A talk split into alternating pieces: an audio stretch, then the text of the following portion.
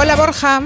Hola, Julio Otero. ¿Has vuelto ya? ¿Has vuelto ya a Madrid o no? Ya estoy en Madrid. Ya estás en Madrid, Borja. Ya Terán. estoy aquí. Yo es que te sigo en las redes. Ahora cada semana. Sí, ahora cada semana creo que voy a ir a, voy a hacer el programa desde un punto diferente de la península. ¿Qué me Así, dices? O sea- Hello on tour yo solo. Vale, porque te has hartado de estar todo el tiempo en Cantabria o qué, pero si estás volviendo, Uy. estás soñando con volver ya. Ya, no, ya lo estoy echando de menos. ¿Tú Claro. sabes el calor que hace aquí en Madrid? Que me estoy derritiendo. Ya, y no solamente el calor, es que es muy diferente cuidarse a uno mismo o a tener a la mami, ¿eh? O bueno, a la familia. A la claro, familia, toda la familia, hombre. juntos. claro, eso Anda. también.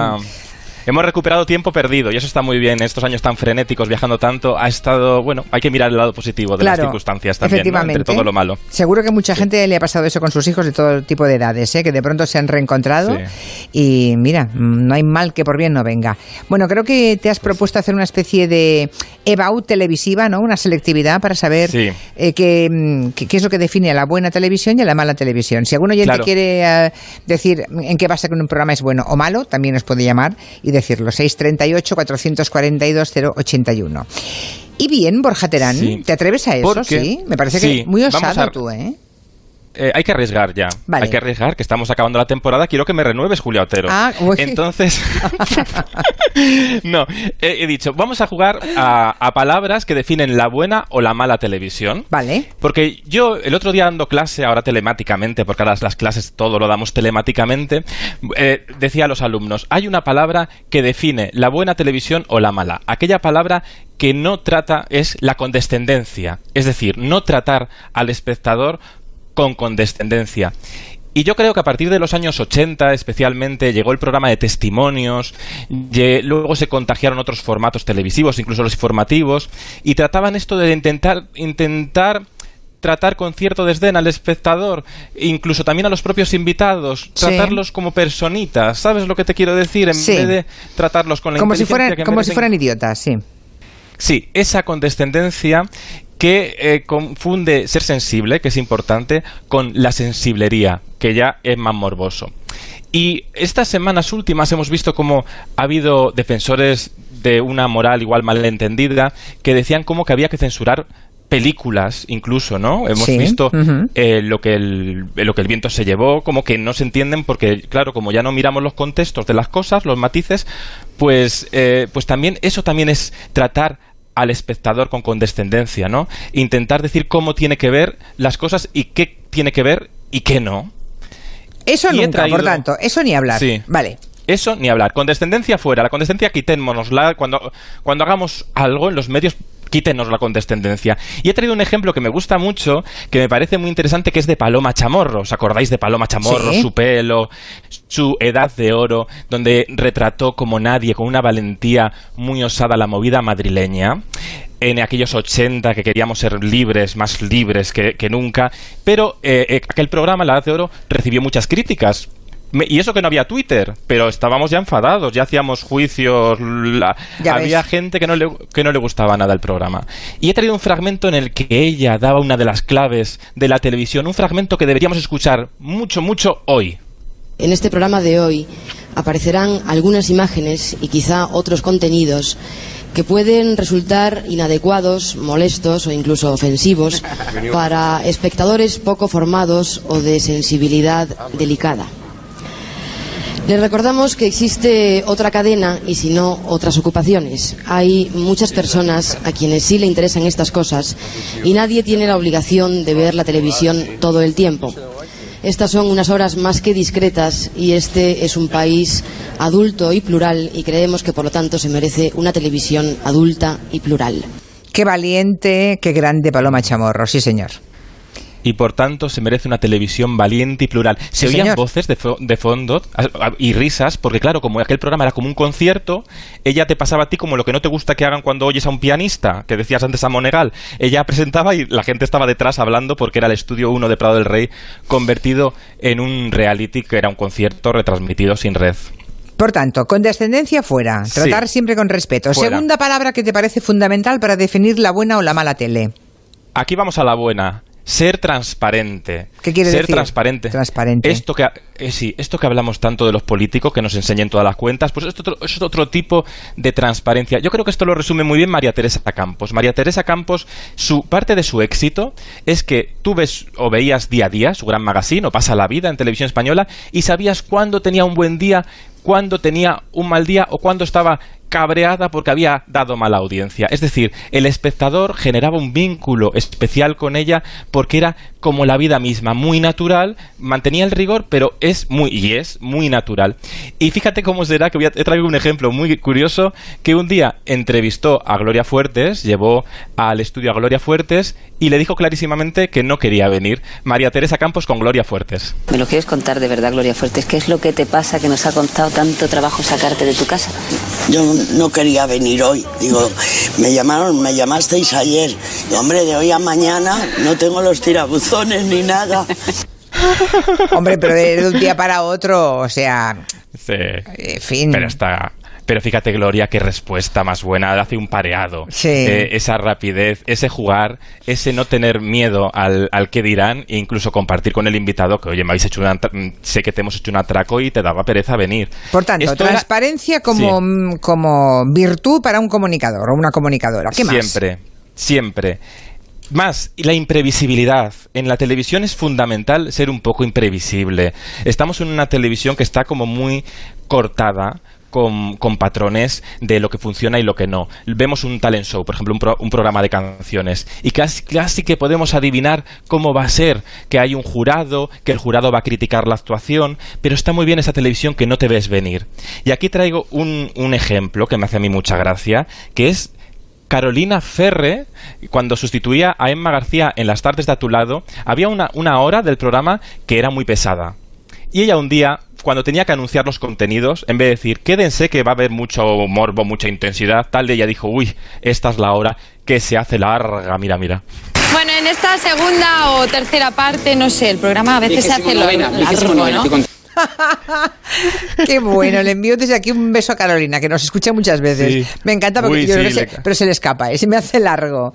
Bueno, Sí, es que ella, ella sin Carolina tiene un... Además que sabe escuchar muy bien. Sí. Carolina Ferre sabe escuchar muy bien. Yo la he entrevistado alguna vez y te das cuenta que ella te lleva la entrevista, ¿sabes? Porque, claro, sabe escuchar muy bien.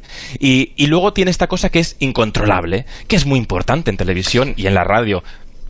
Yo lo imprevisible, ¿de acuerdo? ¿Vale? Voy, voy tomando nota, Sí. ¿eh? Llevamos condescendencia, Venga, nunca, apunta. transparencia siempre que se pueda, imprevisibilidad también. ¿Qué más? Y esto es una, un alargado, vamos a alargar un poco la imprevisibilidad, porque, porque he preguntado a mi amigo Maxim Huerta, me falta algo en la lista, y me ha dicho, pon sorpresa, la sorpresa. ¿Qué le falta a la sorpresa? Bueno, pues que la televisión de hoy, si te das cuenta, lo hablábamos hace un, en la temporada pasada, ¿no? Cómo, lo, cómo todo es la televisión del spoiler. Como el espectador no tiene paciencia, porque somos unos impacientes, pues ya hasta cuando va a ganar alguien en pasapalabra, no lo dirán en Antena 3, pero en los concursos eh, ha pasado muchas veces que se dice cuando, cuando se van a llevar el bote, ¿no? Sí, bueno, Nos se lo todo. claro, es que lo dicen, lo destripan efectivamente, porque es la manera de que esté todo el mundo pendiente de la audiencia y haya un subidón del share, claro. Pero, eh, Claro, pero hemos pero- perdido la sorpresa, ¿cierto? Sí. Pero yo quiero pensar que todos los días pueden dar el bote, Pues porque no. mi abuela que nos está, mi abuela dice hoy no lo van a dar porque no nos han avisado. Claro. Entonces, mm, claro, Claro. entonces mm, ya mm, no, entonces No algo falla, algo falla. Entonces yo recuerdo pasa, ay, pasa, eh, pasa- paso palabra yo. Sorpresa, sorpresa con Isabel Gemio, que es una versión eh, de un programa que triunfó mucho en Italia con Rafael Acarrá y que luego presen- presentó Concha Velasco, el año que estaba Concha Velasco, hablamos del 99, que fue cuando esto de la mermelada del Ricky Martin y todo esto, Sí. apareció un día en el estudio Winnie Houston, pero claro, nadie avisó. Ahora es impensable que no que se te gastes la una- pasta para que venga Whitney Houston y no lo avances a bombo y platillo, claro. Claro, no lo avisas, claro, pero había que dar la sorpresa a una chica que empezó a cantar la canción y no sabía que la canción iba a ser interrumpida porque él iba a cantar con la propia Whitney. Y sonó así ese momento. Coge el micrófono y dedícanos todo tu talento esta noche. Vale. Venga, adelante, Mirella.